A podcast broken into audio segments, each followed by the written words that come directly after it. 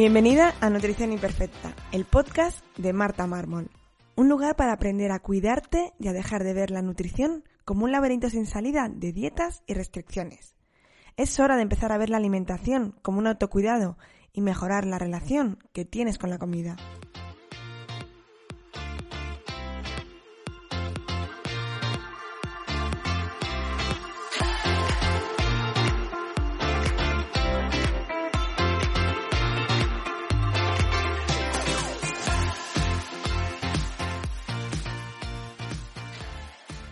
Pero antes de empezar con este podcast, si estás harta de ir de dieta en dieta, pasándolo mal, que ya nada te funcione, te enseño cómo salir de este laberinto de las dietas en mi curso gratuito, las 5 claves para perder peso lentamente, que lo encontrarás en martamarmol.com, donde te daré las herramientas necesarias para empezar este nuevo camino. Bienvenida a un nuevo episodio de Nutrición Imperfecta. Yo soy Marta Mármol y en el episodio de hoy quiero hablarte de los errores que yo cometí en mi proceso de pérdida de peso. Pero antes de esto quiero recordarte que sigue activo durante esta semana el 20% de descuento en las suscripciones, tanto en la suscripción anual básica en la que tienes acceso tanto a los cursos, a las recetas, a las planificaciones, como a aquellas suscripciones en las que tienes también consultas individuales conmigo. Así que si tú, uno de tus objetivos es mejorar la alimentación, pero además a través de un buen cambio de hábitos, aprendiendo lo que haces, pues no lo dudes y apúntate en esta semana y aprovecha el 20% de descuento. Y dicho esto, vamos a empezar con esos errores que yo cometí y que no quiero que tú cometas. Sí que es verdad que al final todos aprendemos de nuestros errores, es la mejor manera de aprender. Y por mucho que yo te lo cuente, pues eh, seguramente hasta que tú no lo cometas y hasta que tú no aprendas de ti mismo, no lo cambies. Pero sí que es cierto que a lo mejor te ayudo a detectar algunas cosas que tú piensas que están hechas correctamente y que a lo mejor pues se pueden mejorar un poquito. Esto también lo hago para que te des cuenta que yo que me dedico a esto, que aparentemente sé bastante sobre esto, también he tenido un proceso, también me he equivocado muchas veces y he cometido errores que como verás ahora parecen algunos muy básicos, por lo menos para mí me parecen cosas que son basiquísimas y que yo en su momento pues no sabía. Por eso también, como siempre te digo, no esperes hacerlo perfecto y empieza a hacer las cosas. Solo cuando empieces y estés en el camino de hacer las cosas, es cuando te vas a empezar a dar cuenta de pequeños detalles o pequeñas cositas que puedes ir cambiando y que hasta que no te has puesto a hacerlo no te has dado cuenta. Dicho todo esto y con esta gran introducción empezamos con mi primer gran error. De este error ya os hablé en el segundo episodio de este podcast en el que os contaba un poquito mi caso, pero este error engloba pequeños errores que vamos a ir viendo. El primero era que empecé a fijarme en la alimentación, a comer más sano o como yo creía que era más sano, simplemente con el objetivo de perder peso. Es decir, era un objetivo erróneo. Empecé a hacer dieta, o como lo queréis llamar, con un objetivo mal marcado. Por eso doy tanta importancia a marcar un objetivo y tengo un episodio específico de cómo tenemos que marcar un buen objetivo y la importancia que tiene marcarlo bien. Con mis pacientes en consulta, una de las primeras cosas que hacemos es marcar bien un objetivo. Y cuando lo tengamos bien marcado, incluso a veces hay que marcar varios, uno a largo plazo y otros más a corto plazo, empezamos a ver los pasitos que vamos a ir dando. Si no tenemos bien marcado este objetivo, si nuestro objetivo es diferente al que realmente es o que o queremos que sea, pues los pasos que vayamos dando van a estar un poquito desviados o no van a estar bien enfocados.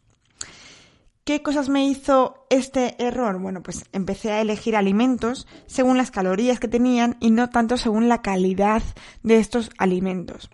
La verdad es que yo nunca me he obsesionado con calorías, me dedico a esto y hay cosas que no sé cuántas calorías tienen. Obviamente sé decirte si es muy calórico o poco calórico, pero no sé decirte una cantidad en calorías más o menos porque yo no me he fijado mucho. Pero sí que clasificaba los alimentos en buenos o malos, permitidos o no permitidos. Y esto es un gran error, porque al final clasificamos los alimentos y les damos un valor de bueno o malo según engorden o no engorden. Entonces estamos dando a los alimentos un poder sobre, solo sobre el peso y no sobre otras muchas cosas que como veremos tienen los alimentos, que al final es su función de nutrir, de dar energía, de disfrutar. O sea, los alimentos no solo son calorías y nos hacen engordar o adelgazar. Esto es algo que ya aprendí con el tiempo. Cuando ya estaba trabajando en farmacia, o sea, yo ya tenía una carrera de la salud, ya era un personal sanitario, que ahora parece que decimos siempre que es personal sanitario y sabemos mucho sobre salud. Bueno, sabemos sobre lo que nos, eh, sobre lo que hemos estudiado, sobre lo que nos hemos especializado. Pero yo, por ejemplo, aunque había estudiado las bases de nutrición, había tenido varias asignaturas y sabía teoría sobre nutrición, no sabía y no le daba la importancia a ese poder que tiene la comida social, que al final pues lo relacionamos con, con simplemente el físico.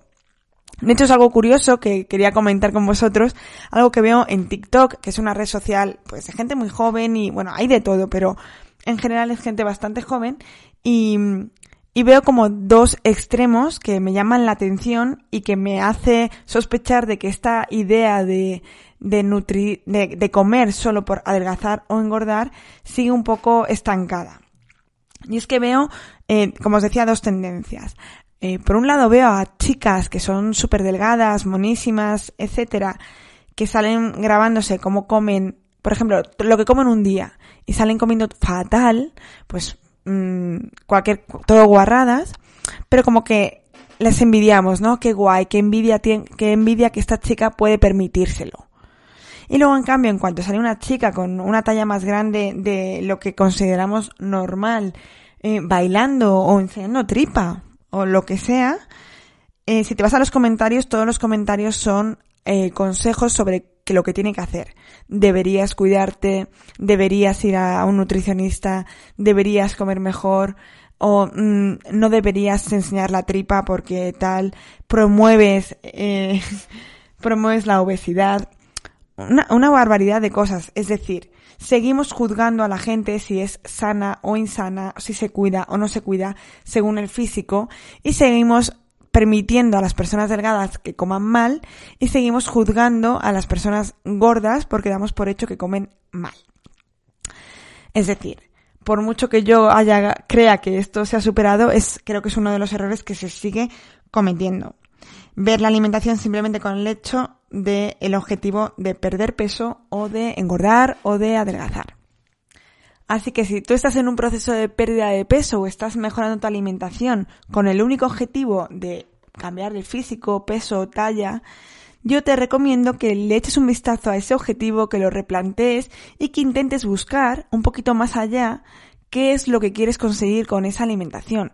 A lo mejor hay detrás cómo te quieres sentir, que quieres estar cómoda, que quieres hacer más ejercicio, que quieres eh, pues mm, no sentirte cansada cuando vayas a subir las escaleras a tu casa. Hay muchos objetivos detrás que seguro que son más importantes, más potentes y más motivadores que el simple hecho del físico. Un poquito relacionado con este primer error estaría el segundo error de clasificar a los alimentos según eran buenos o malos, permitidos o no permitidos. ¿Esto qué consecuencias tenía? Bueno, pues que yo era muy disciplinada, muy capaz, muy constante y no comía esos alimentos que no podía, no debía, estaban prohibidos.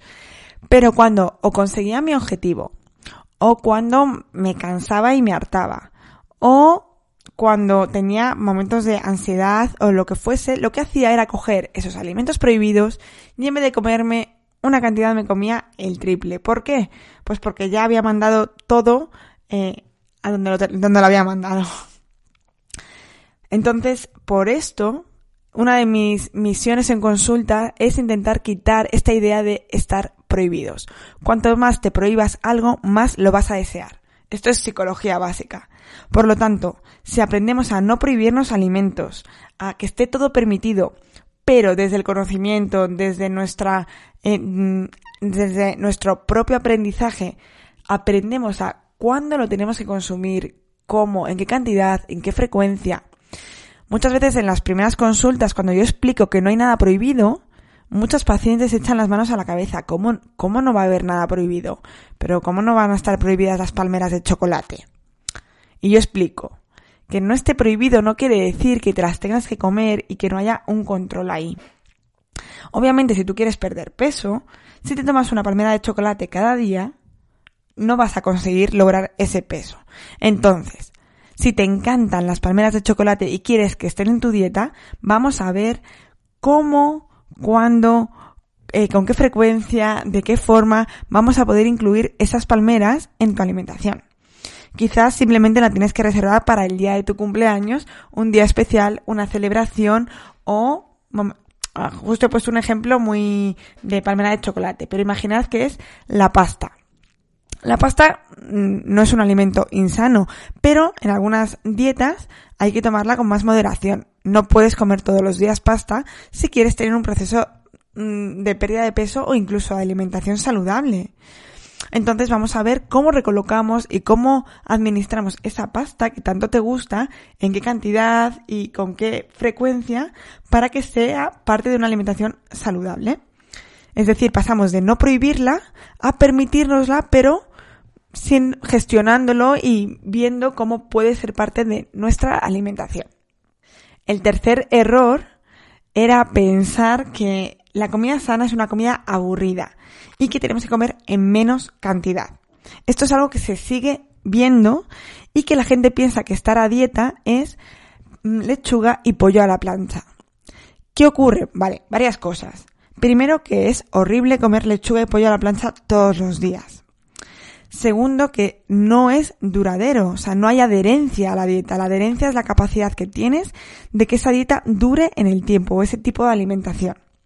Como yo no quiero una dieta estricta, como yo creo que lo que hay que hacer es cambiar de hábitos, si te cambio de hábitos y te pongo una cosa que es insostenible en el tiempo, pues no vas a seguir cambiar de hábitos.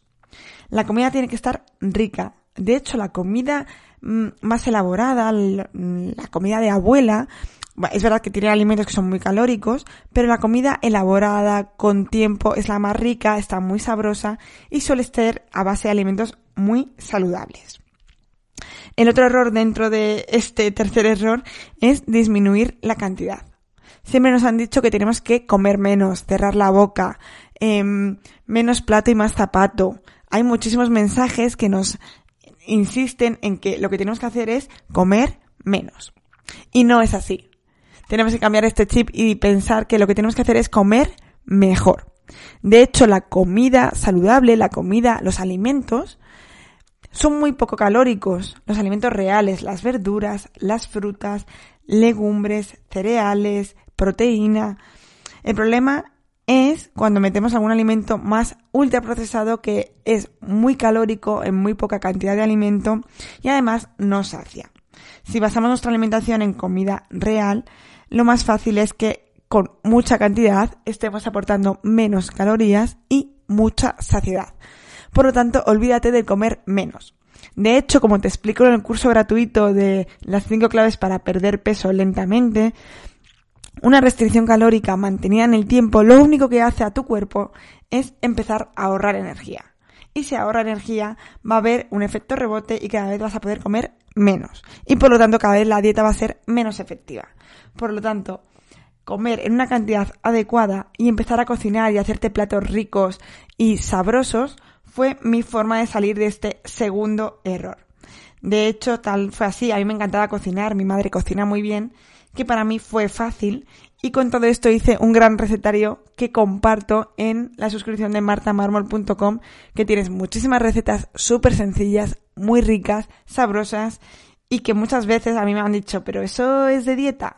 Pues sí, es, no es de dieta, pero es una alimentación saludable perfectamente y eh, olvídate de la lechuga y del pollo a la plancha que es bastante aburrido. Mi cuarto error, y este seguro que lo has cometido, es el de empezar a comprar algunos alimentos pensando que eran más sanos y no lo eran.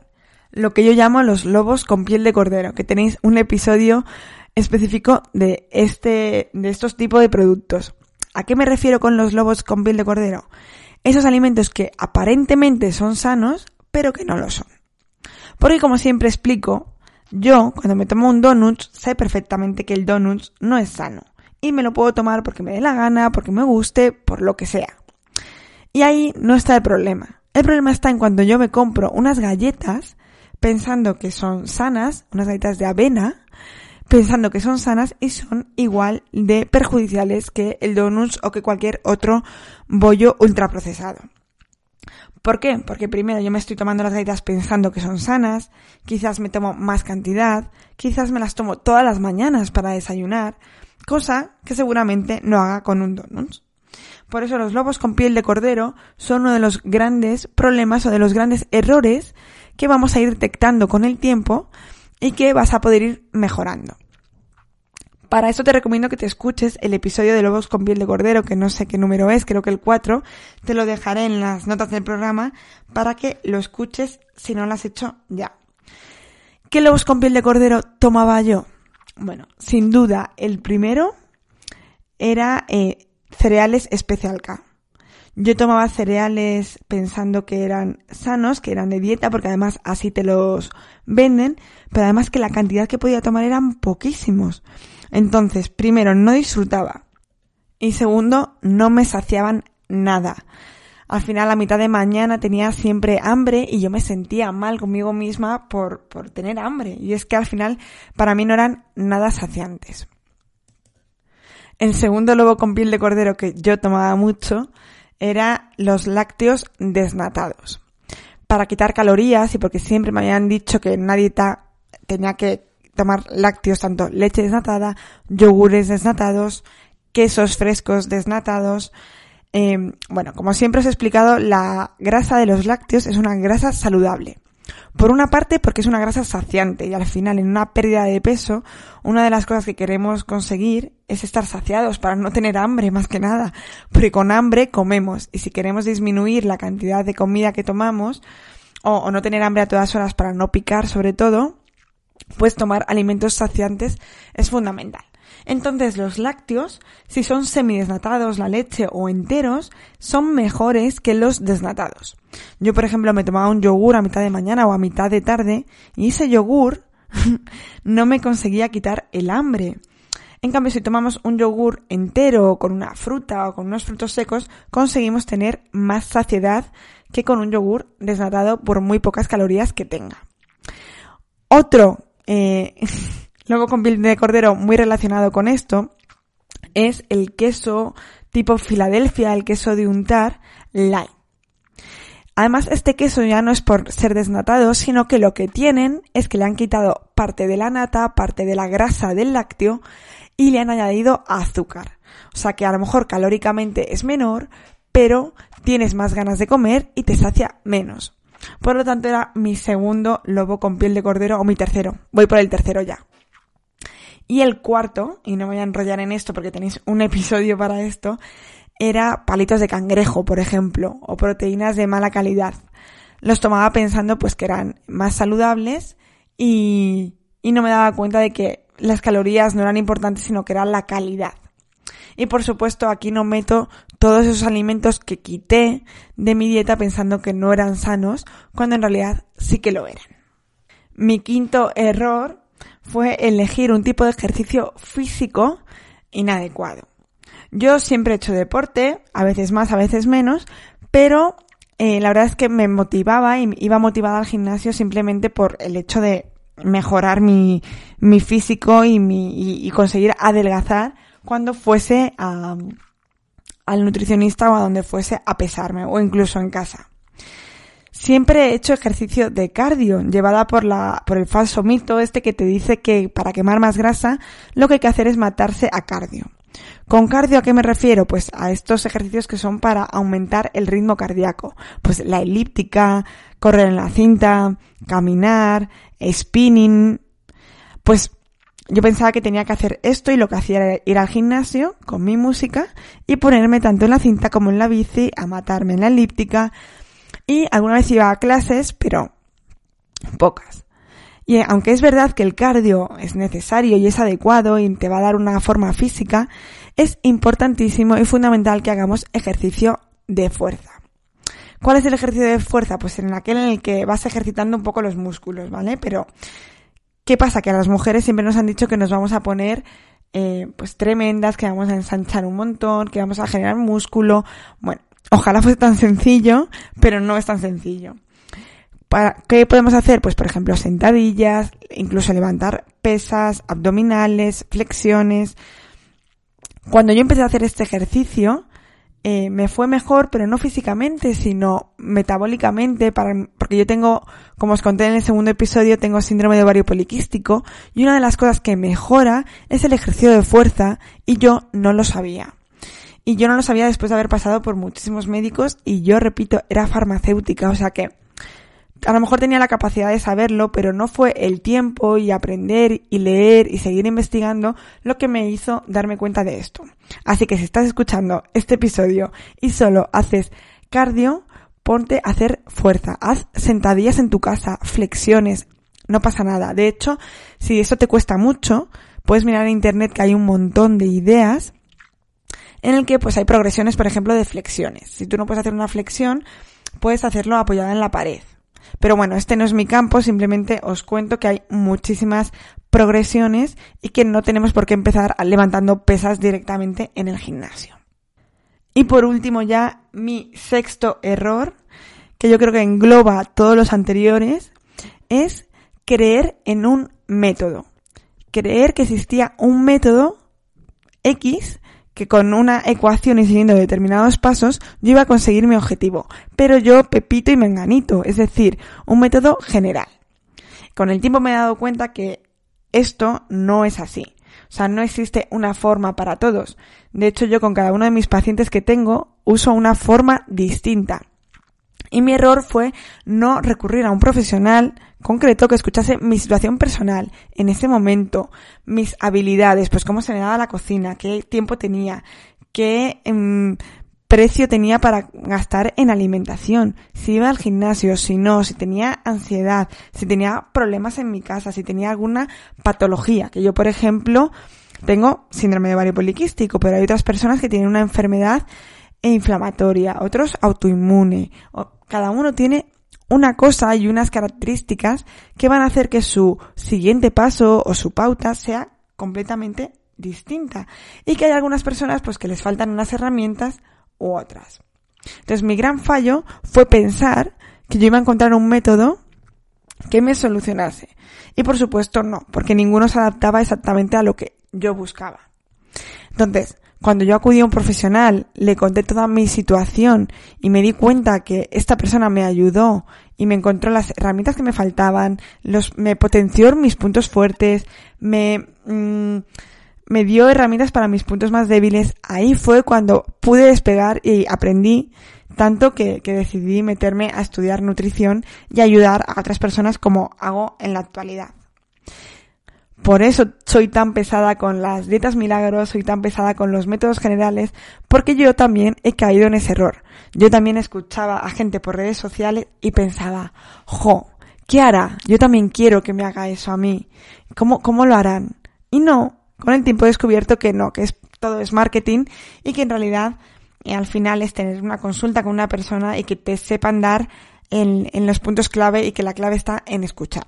Así que si te has sentido identificada con alguno de estos errores, intenta mejorarlos un poquito. Investiga en cada uno de ellos. Puedes escribirme si quieres.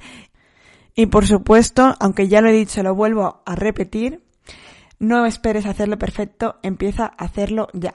Porque como has podido comprobar, hacerlo imperfecto a mí me ha hecho llegar a hacerlo cada vez mejor. Que no quiere decir que lo haga perfecto, ni creo que lo haga perfecto nunca, porque me he dado cuenta que mi objetivo no es hacerlo perfecto. Espero que hayas aprendido algo y como siempre te pido, si crees que es interesante o que a alguien le puede interesar, comparte este podcast para que podamos llegar a más gente. Te espero en el siguiente episodio aquí, en Nutrición Imperfecta.